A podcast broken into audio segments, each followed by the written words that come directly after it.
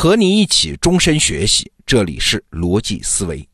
最近呢，我的同事王木头又推荐我翻了一本书，叫《宇航员地球生活指南》。那这本书的作者呢，他本人就是一名宇航员，叫克里斯哈德菲尔德上校，曾经担任国际空间站的指挥官，那是在天上生活过的人呐。这本书翻完了之后啊，让我对风险管理这个概念有了更深的理解。过去啊，我们理解风险，那都是可以管理的呀。比如说一个煤矿啊，如果完全按照规章制度来操作，那应该是可以防范绝大多数安全事故。所以啊，如果你听说一个煤矿出了事儿，那基本可以断定，大概率就是安全责任事故，就是有人没有遵守规章制度。那宇航员嘛，这一行应该是这个星球上风险最高的职业之一。那针对宇航员的风险管理水平一定是最高的呀，整个系统应该是尽可能做到万全准备的呀。哎，但是我读了这本书之后，我发现啊，做好万全准备在这一行它根本就不可能。我举个例子啊，说明为啥不可能。美国当时的阿波罗一号就是宇航员在飞船里面进行训练的时候，这还没有上天，就意外发生了大火，三位宇航员全部遇难。那问题发生在哪儿呢？其实啊，在设计飞船的时候是做了万全准备的，还特意考虑到有可能会发生火灾，所以飞船里面用的都是不易燃的材料。但是没有想到啊，为了减轻飞船的重量，这船舱里面用的是纯氧气啊，这样会比用空气轻很多。但是这样一来呢，原来不易燃的材料在纯氧环境中就会变得易燃呐。而且还会释放出有毒气体。你说这参与航天任务的人、造飞船的人都是什么人啊？可以说是全世界最聪明的人呐。那这个道理他们为什么想不到呢？啊，很简单，你想啊，负责舱内材料和负责舱内空气的是两个部门的科学家，他们都是在各自的领域工作啊，他们没有办法想象各自的工作相加到一起会发生什么结果。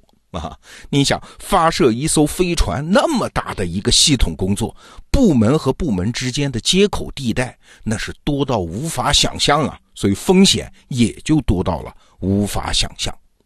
你明白了这个原理，就知道了，即便你小心一千倍、一万倍，但是还是没有办法避免出现黑天鹅呀。你看，美国的挑战者号航天飞机出现意外，是因为天气低温让一个密封零件失效了。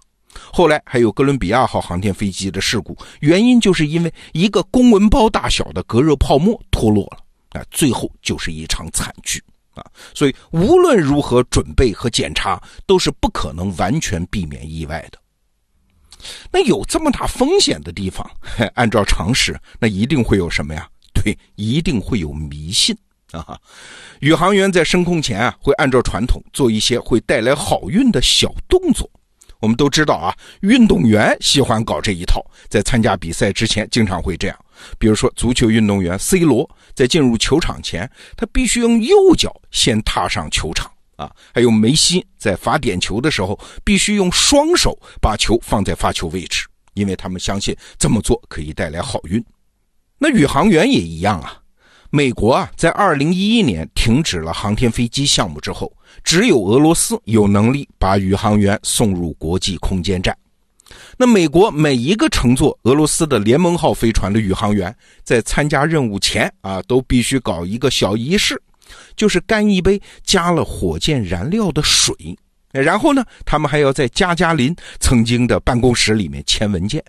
这加加林啊，就是世界上第一个进入太空的宇航员啊。他们相信这会带来好运气。更有趣的是呢，马上就要发射了，宇航员在乘车去发射架的路上，中途必须停车，干啥呀？让宇航员下车，在汽车的右后轮上撒泡尿。这是男宇航员，女宇航员呢？怎么办？不方便嘛，就必须提前在卫生间把尿放到一个小罐里，等停车后把尿洒在车轮上。哎，因为当年加加林就是这么干的，他们相信这样能和加加林一样有好运。你看，想要避免意外发生，这宇航员其实没有太多的办法，只能求助于迷信。但是啊，是不是真的就没有办法处理意外呢？哎，不是。通过读这本书啊，我发现比起避免意外，对宇航员更加重要的其实是控制自己的情绪。我们就拿这本书的作者哈德菲尔德上校自己的经历来说啊，他就发生过一次非常危险的意外。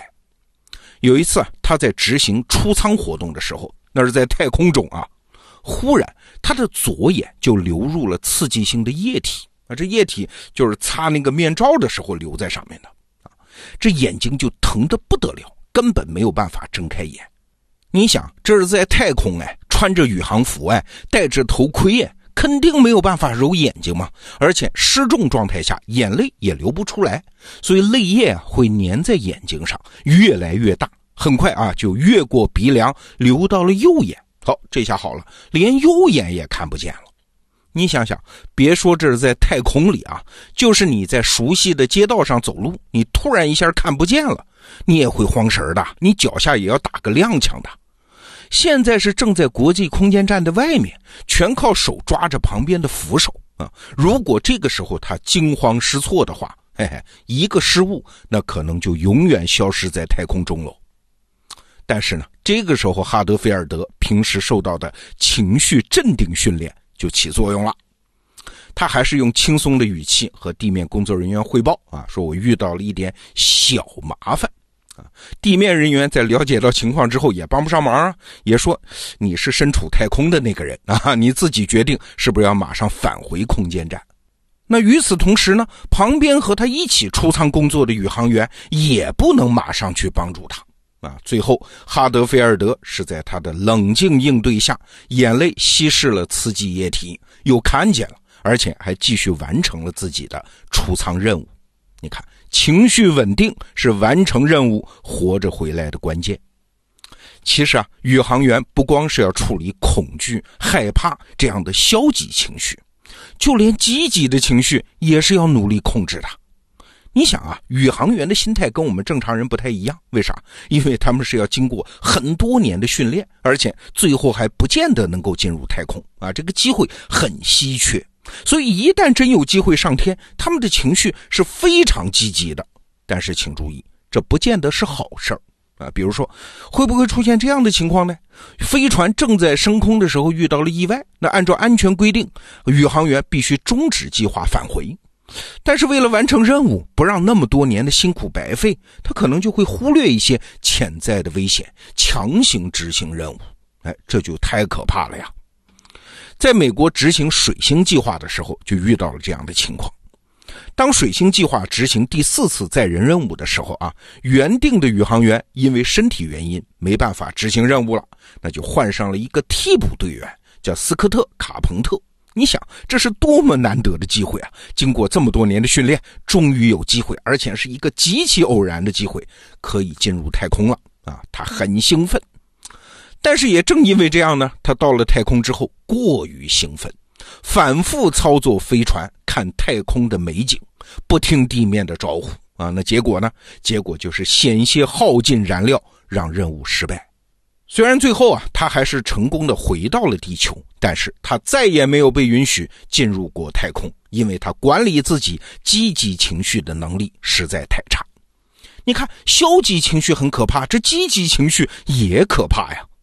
那怎么办呢？啊，对于宇航员这个职业来说，除了挑选那些情绪素质比较高的人之外，宇航员平时训练的时候，其中非常重要的一个项目就是训练控制自己的情绪。比如说，宇航员会做一个死亡模拟的训练，就是让宇航员自己去想象自己会怎么死啊，死了之后怎么样啊，自己死了之后，家人和同事会怎么办呀？等等等等。那这个训练是这样的啊，就是所有相关的人，比如说宇航员自己、医生、项目负责人、亲戚朋友等等，大家围坐在一个桌子面前，然后有训练员设定一个场景，比如说宇航员在轨道上严重受伤会怎么办？接下来几个小时，每个人都会根据自己的角色进行响应。这还没完啊，这个训练还会推进一步啊，就是假设你已经死了。你虽然就坐在桌子旁边，现在假设你已经死了，然后我们一起讨论，发现没有装尸袋怎么办呢？是要把尸体运回地球，还是让你的尸体在大气中燃烧啊？你自己出个主意，等等等等，就是这种讨论长期进行。那这样的训练有什么意义呢？这宇航员已经死了，以后再怎么样跟他也没啥关系啊。哎，有意义。这样的训练可以帮助宇航员去设想自己的死亡，熟悉自己的死亡，把死亡这件事儿和对他的恐惧情绪分离开来。这样，真在太空中执行任务的时候啊，万一危及生命的情况真的发生了，这宇航员就有能力专注去处理风险，而不是陷入对于死亡的恐惧。你看，今天我们虽然讲的是宇航员，我们绝大多数人是不可能去当宇航员的啊。但是他们的训练对我们也有启发呀。第一，我们必须认识到，不管准备工作多扎实，真正的风险我们是无法彻底消除的。那第二呢，在风险到来的时候，真正能拯救我们的是自我情绪的控制，避免因为情绪而去犯低级错误。这个时候啊，或许我们就可以赢过。大多数的人了。好，这个话题我们先聊到这儿。逻辑思维，明天见。